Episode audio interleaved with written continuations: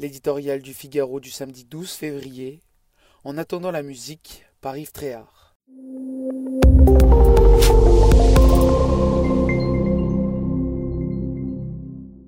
Après sa victoire à la primaire, Valérie Pécresse était, pour son parti, la promesse de lendemain qui chante.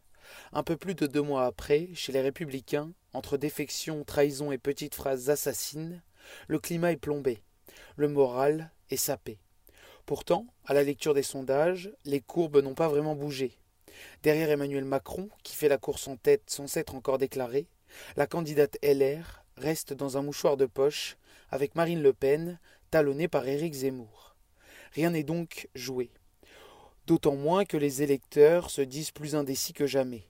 Mais c'est ainsi. Une campagne présidentielle, comme la météo, c'est aussi une affaire de ressenti, d'air du temps. Dans son camp, nul ne conteste les qualités de Valérie Pécresse. Une tête bien faite et, dit-on, une volonté de faire.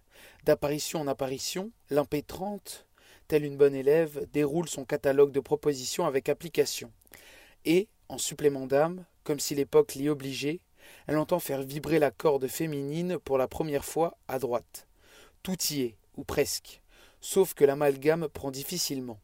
On lui reproche de ressasser le passé au lieu d'embrasser l'avenir, de faire du neuf avec du vieux, de vouloir coller à toutes les sensibilités de sa famille politique. On cherche son identité, sa personnalité, son originalité. Bref, il y a les paroles, manque la musique et cet entrain qui emporte les foules. La partition est là, manque l'inspiration, le rythme et les percussions. Dimanche, Valérie Pécresse tiendra son premier grand meeting à Paris. Tout commence donc. C'est l'occasion pour elle de s'affirmer, de s'affranchir, de briser les chaînes, de donner envie d'avoir envie. C'est la chance de pouvoir marquer des points alors que son principal adversaire, Emmanuel Macron, qu'elle est seule à pouvoir battre au second tour, n'est pas encore entré en scène. La droite a quitté le pouvoir en 2012, mais son électorat est toujours là. Il n'attend qu'une étincelle pour se mobiliser.